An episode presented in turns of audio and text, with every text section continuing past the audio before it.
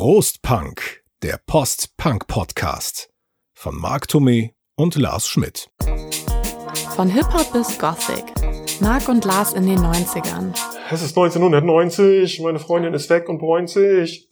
Was war denn das nochmal für ein Song? Das war Jein von Fettes Brot. Ach ja, stimmt. Aber es heißt nicht 1990, sondern 96, glaube ich. Sind wir eigentlich doch schon mittendrin in der Materie, ne? Und ich habe gesungen, ohne dass ich es wollte. Fettes Brot. Ganz klassisch, auch ein 90er-Jahre-Ding. Die ich übrigens auch gar nicht, damals zumindest nicht schlecht fand. Die Klassiker von denen, Jein, ist, ist toll. Nordisch by Nature ist auch klasse. Das Also- finde ich natürlich als Norddeutscher gut. Aber bevor wir jetzt unsere Zuhörer verschrecken, wenn Ja. die denken, wir machen jetzt hier eine Hip-Hop-Folge, ja, bei mir wird's ja eher so ein bisschen in die Richtung gehen. don't be afraid. Keine Sorge, nein, wir wollen über die 90er sprechen. Wir sind immer noch bei Prostpunk. Ihr seid immer noch richtig beim Postpunk, der Postpunk-Podcast und wir wollen über die 90er Jahre sprechen. Wir haben ja schon in drei Teilen ausführlich unsere Jugend in den 80ern beleuchtet, aber wir waren ja auch in den 90ern noch jung. Ja, das stimmt. Ist jetzt halt von der Mus Musik, die damals war, jetzt vielleicht nicht mehr das, womit sich, sagen wir mal, der Prostpunk-Podcast eigentlich beschäftigt. Denn wir sind ja doch so ein bisschen in den 80ern verhaftet. Aber ist natürlich trotzdem ganz interessant, wenn man in den 80ern musikalisch geprägt wurde. Was macht man denn dann in den 90ern? Ja, geht das dann so weiter? Findet man da Sachen, die einem gut gefallen? Verändert man sich total? Wie auch immer. Das wollen wir so ein bisschen beleuchten. Plus so ein bisschen mal schauen, was wir beide denn so in den 90ern gemacht haben. Als Ossi hatte ich ein bisschen nachzuholen dann nach der Wende äh, in den 90ern. Von daher habe ich viel 80er einfach aufgeholt. Nichtsdestotrotz auch vieles Neues entdeckt. Ich habe mich, als wir beschlossen haben, was über die 90er zu machen und ich mich nicht so ganz unvorbereitet hier ans Mikro setzen wollte, so ein bisschen überlegt. Und dann habe ich gedacht, ja, eigentlich ist mehr passiert als in den 80ern, weil klar, man ist ja auch älter und wenn man älter ist, macht man vielleicht mehr oder hat einfach mehr Möglichkeiten, wir waren ja auch noch Kinder gewesen. wollte ich gerade sagen, wenn man nachher 80er, über ne? 18 Mhm. ist oder in den 20ern, wie ich ja in den 90ern war, hat man natürlich viel mehr Möglichkeiten als davor. Man sagt ja, wer sich an die 80er erinnern kann, der war nicht dabei. Bei mir trifft dieser Spruch eher auf die 90er zu. Dennoch kann ich mich an vieles erinnern und an viele Sachen sehr gerne, auch wenn für mich die 90er auch mit äh, Arbeitslosigkeit und Orientierungslosigkeit nicht immer alles nur eitel Sonnenschein war. Aber wir wollen hier nicht rumjammern, sondern wir wollen ein Bier aufmachen. Ja, und zwar, das hatten wir schon gesagt, als wir unsere Folge gemacht haben über das Jahr 1981. Da hatte ich dann ein, ein Bier gefunden, das heißt Export 1881. Das ist von der Kaiserbrauerei in Geislingen. Die Fläschchen sehen wir- wirklich sehr, sehr schön aus und ich habe mir da sofort mal bei denen ein kleines Bierpröbchen bestellt. Kleine 03er. Lars kennt Ja. das auch noch nicht. Genau. Möglicherweise entdecken wir hier was, was wirklich sehr lecker Und dann ist. schicken wir denen das und wehe, die erwähnen nicht unseren Podcast und promoten uns ein bisschen. Von daher, willkommen zu Prostpunk, der Post-Punk-Podcast, die 90er Jahre von Marc und Lars. So sieht's aus. 1991, 2, 3, 4, 5, 6, 7, 8, 9. Und ich mache jetzt erstmal hier ein Bier auf. Also ich finde, die sind wirklich schön. Auch guck mal hier so das Etikett so, ne? Also ich habe jetzt Ja, leider da nicht klebt der Braumeister jedes Etikett noch Ja. selbst. Also es sind insgesamt drei. Genau. Wir fangen jetzt hier mal an mit dem ähm, Export 1881. Und wir rechnen einfach mal 110 Jahre auf 1881 drauf, dann sind wir nämlich 1991 und schon mittendrin. Das ist doch mal eine super Idee. Siehste wohl. Aber die 90er begannen ja 1990 und für viele Deutsche begannen die 90er ja eigentlich schon Ende 1989 mit dem Mauerfall und all dem, Prost, was sich daraus dann ergab. Klassisches Ex. Das hat so diesen etwas weichen Abgang. Ja, weichen Abgang. Also ist jetzt nicht etwas, was mein Lieblingsbier werden Nee. würde, aber mit Ex bin ich sowieso nicht immer so zufrieden. Du hast ja in unserem 80er Podcast erzählt, du warst mal äh, wie viele Schüler, Westschüler äh, in den 80ern auf Klassenfahrt in, in Berlin und dann auch einem, auf einem Tagesabstecher in Ostberlin und hast dann irgendwann nach einem Mauerfall auch die ersten Trabis dann durch Hessen stinkern sehen. Wie war deine erste Begegnung mit Menschen aus der DDR? Ich muss ganz ehrlich sagen, dass ich das nicht mehr weiß. Also ich habe das eher so empfunden, dass da äh, so eine relativ schnelle Normalisierung irgendwie eingesetzt hat. Ich bin sowieso frei von jeglichen Vorurteilen äh, gegenüber jedem und allen und dementsprechend ähm, hatte ich die auch jetzt nicht gegenüber den sogenannten Ossis oder so. Aber ich kann jetzt auch nicht großartig sagen, dass es mich gereizt hätte, mal in den Osten zu fahren. War vielleicht auch immer noch aus, aus Ostsicht was anderes, weil man, ne, weil man natürlich neugierig war und sind ja alle Ossis, sind ja nicht alle, aber die meisten sind dann ja wirklich erstmal rüber gucken.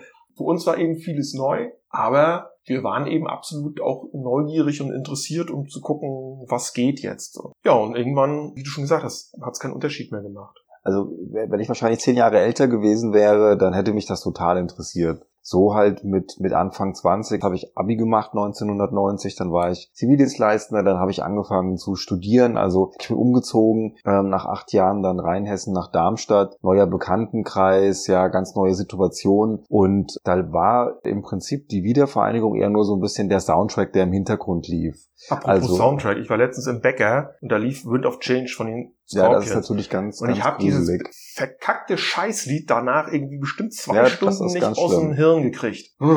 Also das ist ja so, dass die frühen 90er auch teilweise ähm, musikalisch einem echt das Gehör vergewaltigt haben, weil es war schon gruselig, Mhm. was da teilweise so lief. Also ich habe, wie gesagt, viel nachgeholt, Kassetten dann gekauft von Bands, die ich gut fand, an die ich vorher nicht rangekommen bin. Das heißt, du bist aber erstmal so ein bisschen, sagen wir mal, also du hast erstmal nachgeholt. Das Ja, ja, heißt, also ich der, hab nach- der, der Geschmack hatte sich ja ausgeprägt und dann wird erstmal so ein bisschen geguckt, was braucht man jetzt noch. Ja, also bis ich so wirklich neue Bands oder neue Musikstile Mhm. für mich entdeckt habe, das hat noch ein bisschen gedauert. Das war wirklich so, dass ich erstmal die Sachen, die ich schon kannte, aber wo man eben nur so vereinzelte Songs kannte und dann habe ich angefangen, mir das halt zu kaufen im Rahmen der finanziellen Möglichkeiten. Also ich sag mal so, du hattest ja erst sowieso nicht so viel Westgeld und dann haben wir es im Prinzip so gemacht. Der eine hat sich eben die und die und die Kassetten oder Platten gekauft, und der andere die und die und die und dann wird gegenseitig überspielt. Also es wäre ja schön blöd gewesen, wenn wir uns jetzt alle drei dasselbe Cure-Album kaufen. Ja klar, das haben die auch so gemacht, So, ne? Und Hm. äh, da waren dann eben, wie gesagt, die Bands wie Cure, wie Sisters, N. Clark zum Beispiel, The Mission.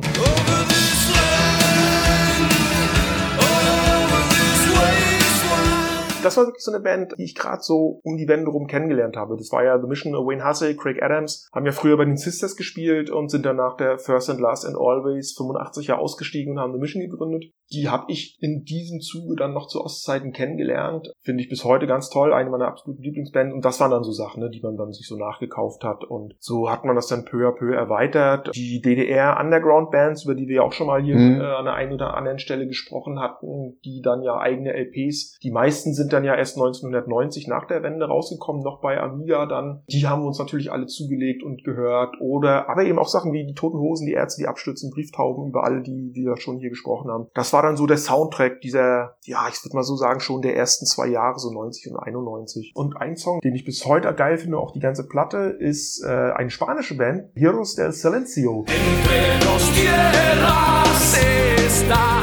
Entre dos Tierras. Ich weiß, kann man auch sagen, ah, wurde damals auch ein bisschen totgenudelt vielleicht. Aber ich muss sagen, fand ich damals gut, finde ich heute gut. Immer noch geil. Bei mir war es eigentlich eher so, dass ich so 1990 das Gefühl hatte, so das, was die 80er mir bieten konnten, das habe ich jetzt irgendwie schon so ein bisschen abgedeckt. Das stimmte natürlich nicht, das merke ich natürlich heute, wie viele Musikrichtungen mir damals noch gefehlt haben, aber so diese, die, die Sachen, die halt Ende der 80er irgendwie populär waren, so in diesem Independent-Umfeld, da waren wir natürlich ganz groß drin und das hatten wir alles und eben auch so mit diesem System, man überspielt sich mal was von Freunden, ne, so Philip Bohr, die Sisters, Mission natürlich auch, äh, Cure, Susie, Pixies, The Fall, äh, New Order, Joy Division, also die ganzen großen Namen der 80er Underground-Bands, ehemaligen oder immer noch aktuellen Underground-Bands, die waren natürlich immer noch da und die habe ich auch gerne gehört, aber man war auch dann offen für was Neues. Und da war es natürlich interessant, dass ich dann 1990 nach Darmstadt umgezogen bin und dann habe ich da über meinen fünf Jahre jüngeren Bruder relativ schnell dann auch in dessen Bekanntenkreis reingefunden. Das ist natürlich interessant, wenn du mit Leuten zusammenkommst, die fünf Jahre, vier Jahre, drei Jahre jünger sind als du. Die haben natürlich andere musikalische Entwicklungen durchgemacht und das war für mich halt in den frühen 90ern, so bis 92, 93, sehr, sehr spannend. Da bin ich so ein bisschen rangeführt worden an Hardcore-Punk, an Ragamuffin, an Hip-Hop. Einen Kumpel hatte ich dann gehabt, der war sehr stark auf Deutschpunk. Über den kam ich dann eben auch an die Mimis, an Normal und die Brieftauben und sowas ran. Und auf einmal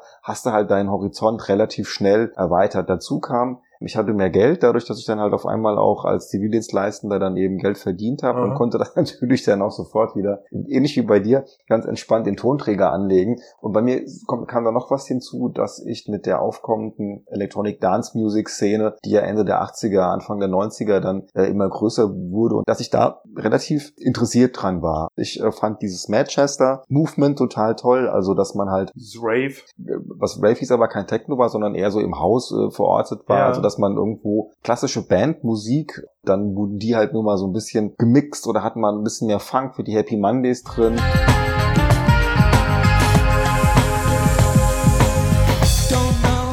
Und hatten aber auch häufig eben dann einen schönen Beat und sowas. Um nur mal so ein paar Namen zu nennen, die Dragons, die Charlatans, die Stone Roses, uh, The Farm, natürlich New Order mittendrin. Und das fand ich toll. Und so hatte ich da äh, in diesen frühen 90ern unheimlich viele neue Einflüsse und das war für mich total spannend. Ich finde, nachdem dieses Manchester abgeklungen war und nachdem dann Britpop ähm, so groß wurde und nachdem die Techno-Bewegung so richtig losging, mit der ich ja auch nicht viel anfangen konnte, hatte ich schwere Probleme, einen neuen musikalischen Hafen zu finden. So ab 92, 93. Okay, ja. Also ich bin dann immer mehr so in diese Gothic- und Darkwave-Düsterschiene abgedriftet. Mein einer Kumpel, der ist dann eher so, der kam dann mit Jesus and Mary Jane, mit äh, Pixies eben auch, oder mit The Wedding Present zum Beispiel, mit Dinosaur Junior, mit diesen, Sehr gitarrenlastig, diesen eher ne? gitarrenlastigen Schrammelbands dabei. Hm. an und, und mein, Die mochte ich übrigens auch gerne, alle, alle, alle die du gerade genannt ja, und, hast. und der dritte im Bunde, hier Nils, der dann eher so die richtige Punkschiene dann auch gefahren hat, so Dead Kennedys zum Beispiel, diese Sachen, ne?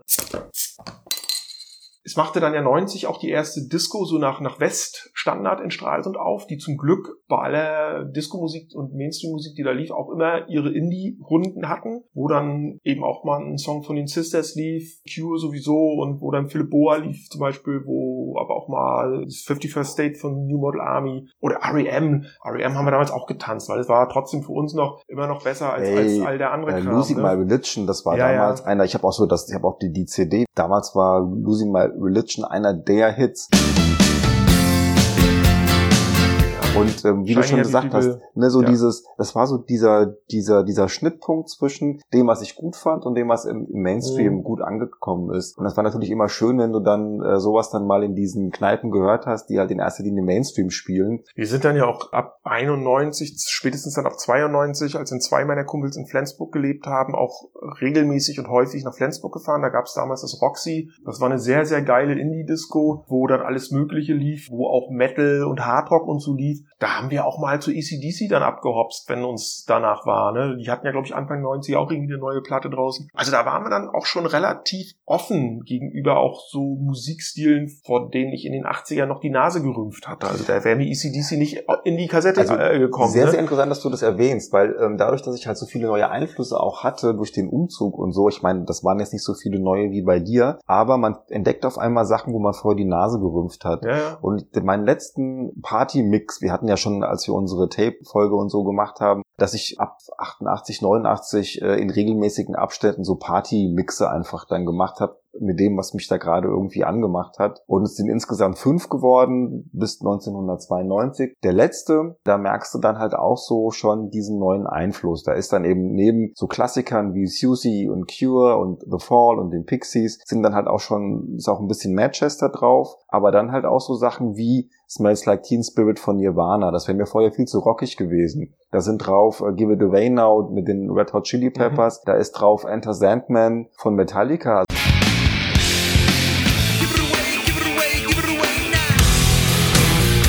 Früher nie Metal gehört, aber das Enter Sandman finde ich übrigens auch heute immer noch gut. Ja. Ist eigentlich ein geiler Song. Ja. Und es waren drauf die Beastie Boys äh, mit Pass the Mic. Es war so eine Mixtur. Ne? Ich, also ich glaube, wie du auch, wurde ich dann auf einmal irgendwie offener. Neue Leute, neue Einflüsse, man hat irgendwie mehr Möglichkeiten. Ja. Aber es war einfach toll, ja. Also man war so offen auf einmal, Ja, so viele neue Einflüsse und man konnte ähm, eine Menge damit anfangen. Und ich fand es ja auch gut, dass man das auch gemacht hat, dass man nicht gesagt hat, so nee, jetzt ich kaufe mir jetzt das 120. Cure Bootleg, ne, ähm, sondern lieber da auch mal ein bisschen sich andere Sachen dann angehört Ja, hat. ja, bei uns kam auch dazu, dass sich mein Freundeskreis, Bekanntenkreis, Clique, wie auch immer, riesig vergrößert hat innerhalb von relativ kurzer Zeit. Da war das natürlich auch so, dass dann jeder brachte ja irgendwie neue Ideen, neue Musik so mit rein. Ähm, ein anderer Punkt war 1991 Riders on the storm. Kam der Doors-Film in die Kinos, in, in den wir Oh, damals ja, gegangen sind. das war ich kannte Riesending. The Doors nur, weil mein Richtig, fünf, mein richtig, fünf richtig. Jahre älterer Cousin durch den kannte ich nur The Doors, aber auch wirklich nur so vom Hörensagen. Ich habe, glaube ich, bis dato bewusst nichts von der Band gehört. Auf jeden Fall sind wir aber in diesem Film und der hat uns nachhaltig beeinflusst, muss ich sagen. Kann ich nur bestätigen. Ähm, wir haben, ich habe mir danach auch den, den Soundtrack zum Beispiel gekauft Mhm. und dadurch hat man dann auch angefangen. Naja, es gab ja auch schon vor der vor den 80ern Musik und es gab nicht nur die Beatles und die Stones, was man irgendwie mal so mitgekriegt hat oder Appa und Smokey. Es gab ja eben auch sowas wie The Doors und dann hast du geguckt, was gab's denn dann noch? Oh, es gab ja noch sowas wie Velvet Underground und Led Zeppelin und Deep Purple, klar, diese ganzen Hardrock-Fraktionen, T-Rex oder Jethro Tull und Schlag mich tot. Das hat man sich dann auch alles angehört, die frühen Queen-Sachen. Ich persönlich habe dann relativ schnell gemerkt, okay, Doors ja, Velvet Underground ja, aber alles andere, nee, eigentlich dann doch nicht so. Aber man hat sich auf jeden Fall mal angehört und so. Und das hat dann, wie gesagt, aber es hat dann auch wieder so ein was du gesagt hast, hat man den, den Gesamtmusikkosmos mhm. natürlich nochmal um einiges erweitert. Und ich habe dann ja auch mit einem Kumpel, den ich dann auch im Zuge dieser Klickenerweiterung dann kennengelernt habe, äh, mit Otto. Otto und ich haben dann 92 angefangen, wieder äh, Disco zu machen. Ich hatte das ja schon, hatte ich auch schon in unserer 80er-Folge erzählt, zu, zu Ostzeiten noch gemacht. Otto und ich haben dann in, in Jux, Stralsund, im Jugend- und Kultur, nicht Zentrum, weil es war ein S, es war kein Z, ich weiß es nicht mehr genau, wofür die Abkürzung stand, haben wir dann jedenfalls aufgelegt. So heute würde man sagen, in die Partys gemacht. Und damals, und auch das habe ich rausgesucht, weil ich so lustig fand, damals sind wir zur Lokalzeitung in Stralsund gegangen und haben dann da versucht, der zu erklären, was wir da eigentlich machen. Also, dass wir da so eine... War schwierig, ne? Dass wir da so Independent-Musik spielen. Ich glaube, wir haben immer Independent war immer so unser Ja, das Begriff. war ja auch damals so und, das, und so, und so Rockmusik was du, was und du so dann weiter. halt auch gesagt hast und ob damals. sie darüber ne? nicht, ob sie da nicht eine Ankündigung in der Zeitung bringen konnten. Ich habe diesen Ausriss, habe ich immer noch heute zu Hause. Ich habe es jetzt mal hier auf meinen Zettel geschrieben als Zitat. Die Ankündigung unserer Disco las sich so. Disco, mit K geschrieben übrigens, einmal anders. Lars und Otto, zwei Stralsunder, bieten ein spezielles Musikprogramm. Nicht Disco-Musik, sondern rockiger. Tanzbares wird aber versprochen. Naja, gut, das Du musst dir könnte vorstellen, jetzt auch alles sein. wir haben ne? gespielt Doors, ja, wir haben gespielt Locomotive Breath von Jethro Tull, wir haben aber auch Full Metal Jacket von Yellow Biafra und DOE gespielt, wir haben Temple of Love gespielt von den Sisters und Ofra Hasa, das ja 92 wirklich ein riesengroßer Hit war.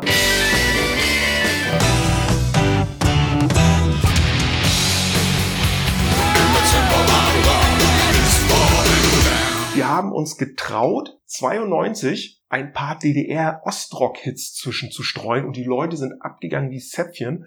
Also nur mal so, um so einen groben Überblick über das zu zeigen, was wir da so gespielt haben an Musik. Boa natürlich und so eine Sachen. Depeche Mode lief auch, klar. Cure. War lustig. Das naja, bis wir dann eines Tages da unter Polizeischutz raus mussten, weil die Glatzen den Laden stürmen Ah, wollten. scheiße.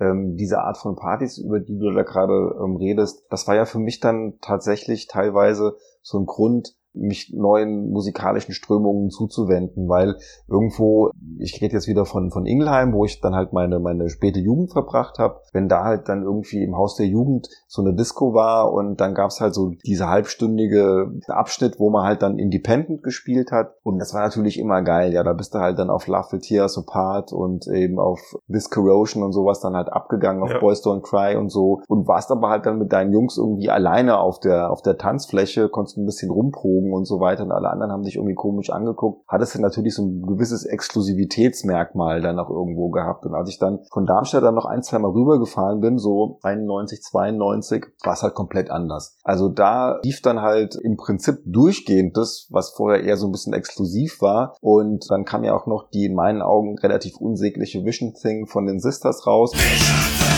wo halt dann noch alle die, die halt vorher irgendwo mit einer langen Matte mit Iron Maiden und ACDC-Shirts rumgelaufen sind, so diese Mettler-Fraktion, diese Stumpfe, die hatten dann halt auf einmal alle Sisters of Mercy T-Shirts an, weil Ja. die halt die Vision Thing so toll fanden. Und die kleinen Elfer-Mädels, die sind dann natürlich äh, zu äh, Love Will Tear Us Apart, zu den Songs, die ich eben gerade genannt habe, abgegangen. Und das war für mich dann irgendwie so, dass ich dachte so, Alter, was ist denn jetzt los, ja? Deine Musik, ja, die du so behütet hast, damals war es halt schon so, dass du auch auf deinen Musikgeschmack, deinen exklusiven, deine Platten irgendwie so ein bisschen stolz warst. Das Ja. haben halt andere Leute nicht gehört. Und als das dann so in den Mainstream reingekippt ist, hatte ich dann halt ehrlich gesagt gar nicht mehr so viel Bock da drauf. Es ist irgendwie ein albernes Argument, ich weiß das, aber mir ging es irgendwo so ein bisschen dann auf den Sack. Plus die Tatsache, dass halt auch viele von den Bands, die ich in den 80ern gut fand, dann in den 90ern wesentlich weniger Output hatten und sie Cure der Output halt auch einfach schlecht wurde. Ja, das stimmt. Meiner Lieblingsband The Mission habe ich dann ja auch gehadert. Hatte ich mir dann die Alben, die sie bis 1990 veröffentlicht haben, ja alle gekauft. Und dann kam 92 das Album Mask raus. Dann haben sie nämlich das gemacht, wovon du erzählt hast. Sie haben versucht, äh, Dance-Musik zu machen. Und das fand ich total scheiße. Inzwischen habe ich meinen Frieden geschlossen mit diesem Album. Aber was danach kam, war auch nicht mehr so dolle. Irgendwann haben sie sich dann ja auch mal vorübergehend getrennt.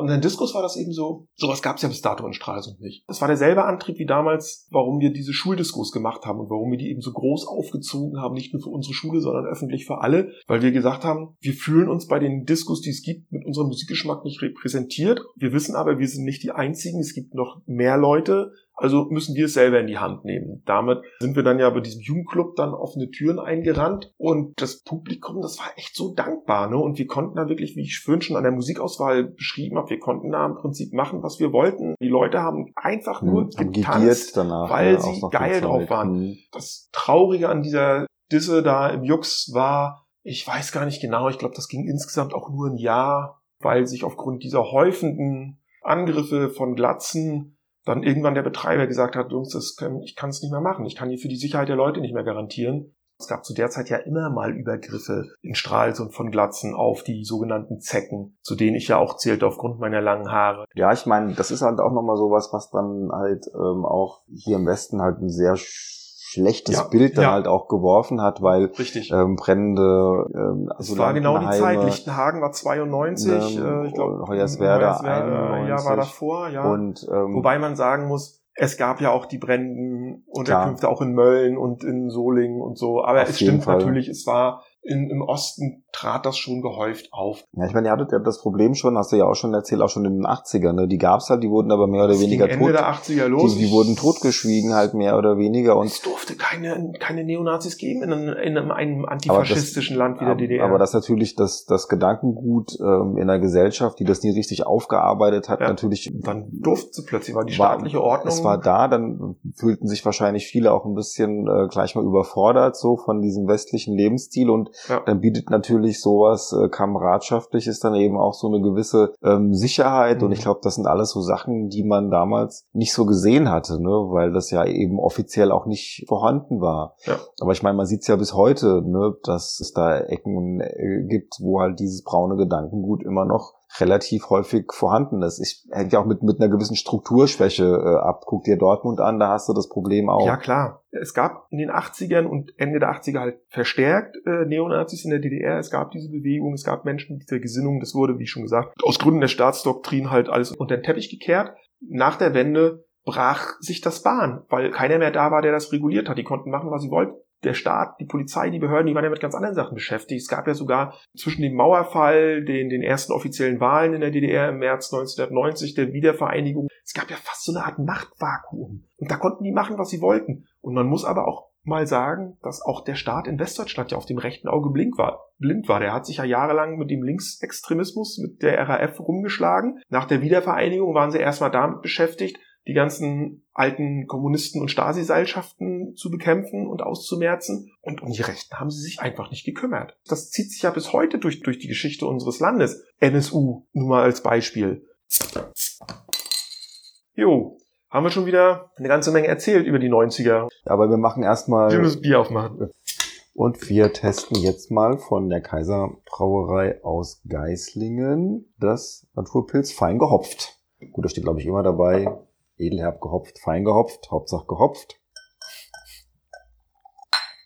Zum Wohl. Prost. Das hat aber auch so einen komischen Abgang, oder? Für einen Pilz. Also das ist herber, ja. Ja, es ist herber als das Ex, Also- aber es hat auch so ein Also es schmeckt schon, bisschen weicher. aber es schmeckt also es, überhaupt für einen nicht. Pilz ist es relativ weich, finde ich. Was interessant ist, es schmeckt so gar nicht nach so einem Industriebier, ne? Also es schmeckt schon, also vielleicht tue ich den jetzt auch irgendwie unrecht, nee, ist ja eigentlich ein Lob, also Genau, weil es einfach den Biergeschmack eines Massenbieres gewohnten Konsumenten nicht entspricht. hast Mann, du jetzt- das ein schwerer Satz. Hast du jetzt schön, schön formuliert, aber das würde ich, hätte ich jetzt eh nicht formuliert, hätte ich das denn so formulieren können. Was für ein Bier habt ihr denn getrunken da zu der Zeit? Gab's da oder oder oder oder gab's irgendwie so ein Partygesöff bei euch? Muss ja nicht Bier gewesen sein. Es hat ja auch jede Zeit hat ja auch immer so Nee, also wir seine, waren- seine seine Also Innengetränke. wir, war- wir waren schon relativ bieraffin, würde ich sagen, aber ich kann mich jetzt nicht daran erinnern, dass wir irgendwie spezielle Marken gehabt hätten. Also an der Tanke gab es damals immer Eder, also Eders, weil das einfach am günstigsten war, wenn du dir halt an der Tanke einen Trägerli gekauft hast. Aber zurück zum Thema. Von Hip-Hop bis Gothic. Mark und Lars in den 90ern. Mein Problem war so ein bisschen, ich habe dann angefangen 1900, boah, ich weiß es gar nicht mehr, 92 glaube ich, mit dem Studium. Und ähm, ich hatte ja schon gesagt, dass ich hier dann in so einer neuen Clique drin war. Und die haben natürlich gefeiert hier in Darmstadt, wie die Bekloppten. Und als Student kann man sich ja seinen Alltag relativ frei einrichten. Dementsprechend habe ich hier nochmal so ein bisschen meine Schulzeit ein zweites Mal erlebt. Ich hatte ein Lehramtsstudium begonnen, was ich dann auch später wieder abgebrochen habe, habe dann was anderes studiert. Aber mir ging es damals wirklich in erster Linie hier ums Party machen. Ne? Also das war für mich schon irgendwo wichtig. Und hier begann das dann, dass ähm, viele Leute aus meinem Bekanntenkreis angefangen haben, selber auch Partys zu machen, wie das, was du gemacht hast, nur halt damals halt mit House und vor allen Dingen mit Raga, Raga Muffin und Hip-Hop. Da hatte ich am Anfang gar nicht so den Zugang zu. Das war so 92, als das ungefähr losging. Hab dann aber irgendwie angefangen, die eine oder andere Platte für mich zu entdecken, die mir dann es erlaubt hat, tatsächlich immer mehr auch in diesen Hip-Hop-Kontext reinzukommen. Und spätestens ähm, Mitte 93 habe ich fast nur noch Hip-Hop gehört. Also das ging ja von einem halben Jahr, ohne Krass, dass ne? ich das, ohne dass ich das wollte. Ja. Aber es war auf einmal was Frisches, ja. Das war irgendwie was Junges. Und damals 92, 93 hatte der Hip-Hop eine ähnliche Phase durchlaufen, wie das Post-Punk vielleicht äh, Ende der 70er, Anfang der 80er war. Es gab so ein paar große Bands, es gab Public Enemy, es gab NWA, es gab Eric B. and Rakim, es gab De La Soul, Hey,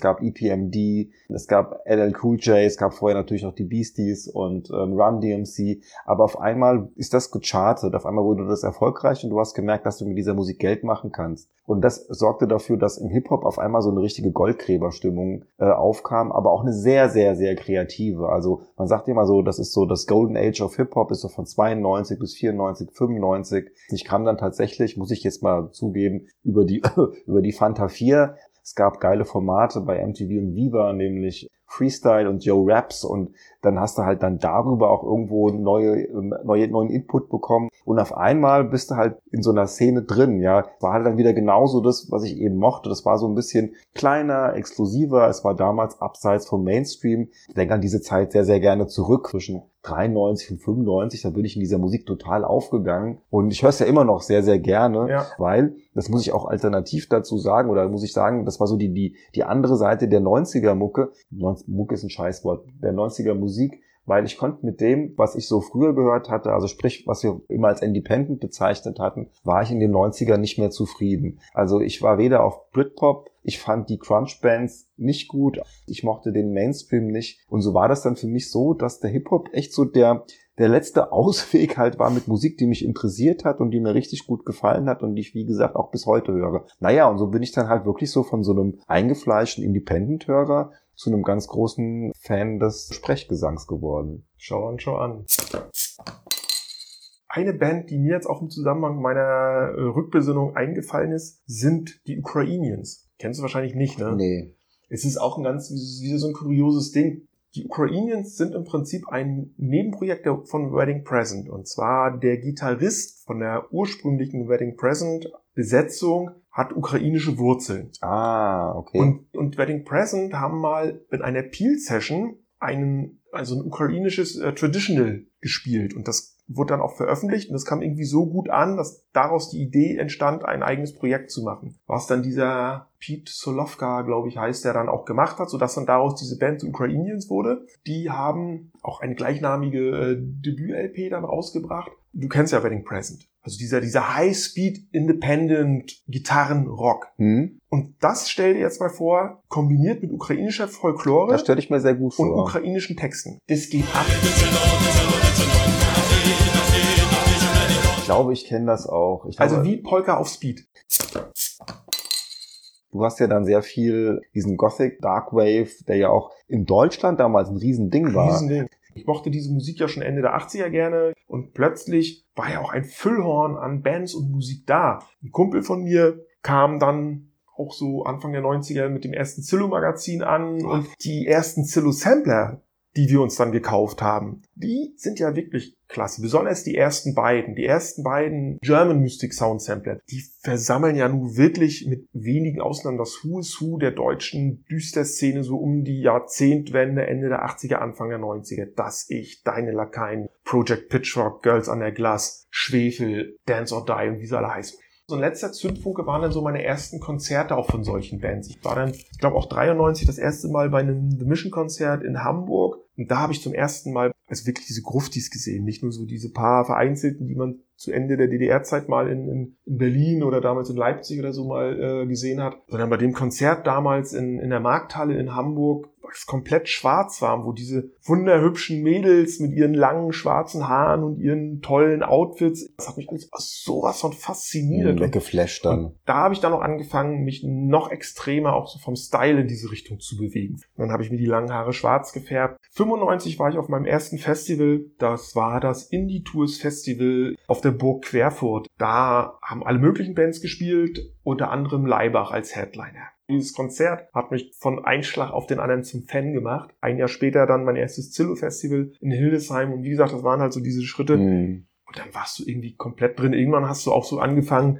dich mit dieser ganzen szenetypischen Mystik, Esoterik zu umgeben, wo ich dann aber auch bald gemerkt habe, ach, ist auch viel Charlatanerie dabei. Dieser Hokuspokus. Ich habe da am Anfang in so in Mitte, Ende der 90er, als ich da wirklich tief in der Szene war, immer noch so gedacht, wir sind hier so eine kulturelle Opposition, wir beschäftigen uns mit Tabuthemen. Irgendwann habe ich gemerkt, ja, das trifft vielleicht für einen kleinen Teil zu. Nicht nur, dass dieses Festival, was ja inzwischen Mera Luna heißt, nicht, dass nur dass dieses Festival immer größer wurde, sondern auch, dass es bei den Leuten, dass es immer mehr um Style ging. Und das hat dann halt genauso wie ich langsam so reingekommen in diese Szene, hat das für mich dafür auch gesorgt, dass ich langsam mich dann auch immer so wieder mehr davon entfremdet Aber weißt du, das ist ja genau das Gleiche, äh, was wir eigentlich bei fast allen ähm, so kulturellen Strömungen jetzt schon festgestellt haben bei unseren Podcasts. Mhm. Es gibt eben so diese Anfangsphase, da ist das neu und du hast Leute um dich geschart, die da auch irgendwo dahinter stehen und die da was Besonderes sehen und die kreativ sein können. Und natürlich hat es immer so ein bisschen dieses Gegenkulturbewusstsein und dann irgendwann wird das halt mehr oder weniger unterwandert und dann irgendwann ähm, ist das wie so gefallenes Kulturgut. Ne? Auf Ja. einmal macht's jeder und dann äh, wird das eine, eine reine Äußerlichkeit oder es wird Mainstream oder es wird halt einfach nur langweilig und öde. Ja, und so ist das halt. Ne?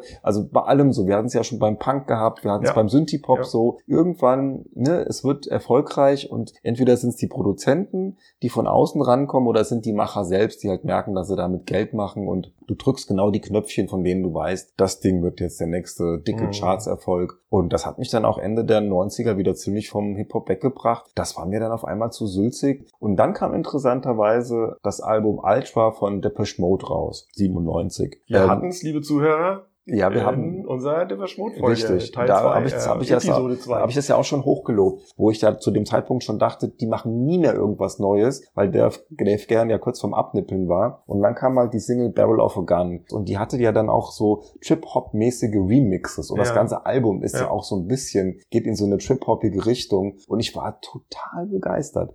Also mich hat das wieder so ein bisschen dann zurückgeholt und ich habe gedacht, so, ey, Mhm. jetzt sind es ja doch wieder die ollen Kamellen, ja, die alten Jungs von früher und die bringen jetzt seit seit zwei Jahren mal wieder ein Album raus, was du richtig gut findest. Und das hat mich dann in so eine 80s Retro-Welle reingebracht. Die ging dann so bis ins neue Jahrtausend rein, weil auf einmal hatte ich auch so das Gefühl gehabt, dass es Bands gibt, wie dann Ende der 90er, Anfang der Nullerjahre Suit Woman oder Ladytron, die einen ganz spezifischen 80er Jahres-Sound, sowohl aus dem Synthie-Pop als eben auch aus dem, aus dem, ja, aus dem klassischen Pop, als auch aus diesem elektronischen der frühen 80er. Also Ladytron ist ja eher so Human League-mäßig verhaftet, während Suit Woman ja ein bisschen eingängiger ist.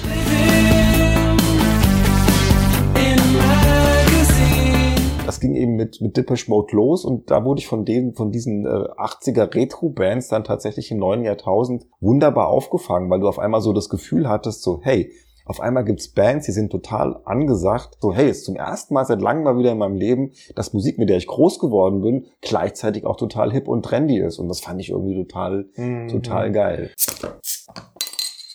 Wie weit sind wir denn jetzt überhaupt? Haben wir eigentlich die 90er jetzt? Äh, Also ich bin jetzt, also mit, mit meiner, mit meinem musikalischen Werdegang. oder haben wir noch äh, irgendwas musikalisch, glaube ich, sind wir durch? Gibt sonst irgendwie noch was zu erzählen? Nee, also du hast dann irgendwann mal ausstudiert. Nee, in den, Auch ich, nicht. Ich habe in den, ähm, in den, ich habe das erst in den Nullerjahren dann geschafft. Also bei mir war es so, ich war so, auch so ein ewiger Student. ich war so ein ewiger Student. Ich, äh, ich habe erstmal bis weit in die späten mittleren 90ern hatte ich da eigentlich keine große Lust drauf, ja. Es hat mich auch da gar nicht so hingezogen. Dann auch irgendwann nach meinem ersten Praktikum gemerkt, dass das mit dem Alltag als Lehrer vielleicht doch nicht so toll ist. Mittlerweile würde ich sagen, na, hättest du vielleicht auch machen können. Wärst du was Vernünftiges geworden, keine Ahnung. Aber ich bin dann ja geswitcht auf ähm, Germanistik im Hauptstudium und dann ähm, habe ich Buchwissenschaften und Kulturanthropologie als Nebenfach gehabt und habe es dann halt doch irgendwann hingekriegt, das Studium dann zu beenden, so Anfang der der Nullerjahre. Aber so gerade so die Zeit, so ähm, 97 bis 2000, das war nicht so ganz einfach. Ja, das war bei mir im Prinzip genauso. Ich habe ja eine ganz normale klassische Berufsausbildung als Dreher. Das hieß dann allerdings bei mir Facharbeiter für Werkzeugmaschinen, so steht es auf meinem Facharbeiterbrief gemacht und habe dann auch noch das erste halbe Jahr 1990 als Dreher auf der Werft gearbeitet, aber dann kam es halt wie in allen DDR-Betrieben der volkseigene Betrieb Volkswerft Stralsund wurde in eine GmbH umgewandelt und man hat an allen Enden und Ecken geguckt, wo kann man Ressourcen einsparen, Personal abbauen und so weiter und so fort.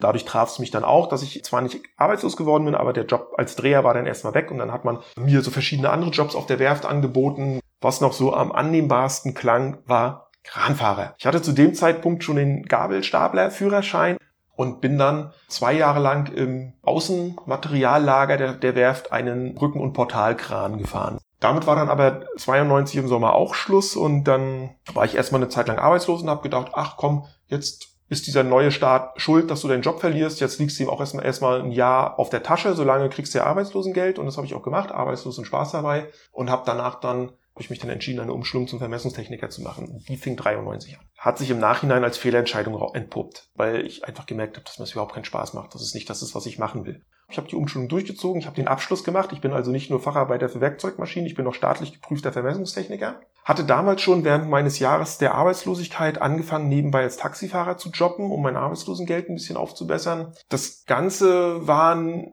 war von vielen Ablenkungen begleitet, sage ich mal so, weil es war immer irgendwas los. Also es war ja durch meine große Clique, durch meinen Freundeskreis, es war ja immer was los. Es waren immer irgendwo Partys, man war immer an den Wochenenden auf Achse. Das war so, ja, eine wilde Zeit, sag ich mal so. Und dann muss man sich irgendwann mal, ja, sozusagen selber an den Haaren aus dem Trägheitssumpf ziehen. Und das ist mir dann ja auch so kurz nach der Jahrtausendwende erst gelungen, mit dem Ergebnis, dass ich halt nicht mehr in Stralsund lebe, sondern jetzt hier in der Nähe von Frankfurt und dass ich dann ein Online-Redakteur geworden bin. Und so, es ja dann ähnlich. Ne? Da haben wir uns ja dann, da haben wir uns dann ja kennengelernt. kennengelernt. So, jetzt wisst ihr, liebe Zuhörer, äh, wenn ihr nicht schon lange ausgeschaltet habt, aber nein, wenn ihr das noch hört, habt ihr ja noch nicht ausgeschaltet. Jetzt wisst, Ist ihr, noch, jetzt wisst ihr ganz schön viel über uns, ehrlich Ja. gesagt. Das so gut ist. Gut, haben wir die 90er auch abgefrühstückt. Wer weiß, ob wir so jung geblieben wären im Herzen, wie wir es sind, wenn Ja, wir das- nicht so eine Ja, Vergangenheit das, hätten. das, das denke ich mir halt auch. Machen wir das Rotbier noch auf? Probieren wir es noch? So quasi Also komm, off-topic, also, außer, also, ich hab, also wir haben es jetzt. außerhalb des Aufnahmeknöpfchens? Ein, ein Schlückchen können wir ja jetzt schon mal Ja, gut, antesten. dann machen wir das. Ähm, das wäre dann so der Abschluss dieser Folge. Ach guck mal, das hat noch ein schönes Färbchen hier. Darum heißt das Rotbier. Das ist eigentlich auch logisch. Ne? So, so ein bisschen aus wie ein Duckstein. Ich bin gespannt. Ich auch. Zum Wohl. Wir sagen Prost Punk. Wie gesagt, nochmal vielen Dank fürs Zuhören und freut euch auf die nächste Folge, über die wir uns noch Gedanken machen. Was wir jetzt gleich machen, wenn wir das Rotbier hier zu Ende trinken, was tatsächlich wie ein Duckstein schmeckt. Bis zum Bis zum Mal. nächsten Mal. Prost, Punk.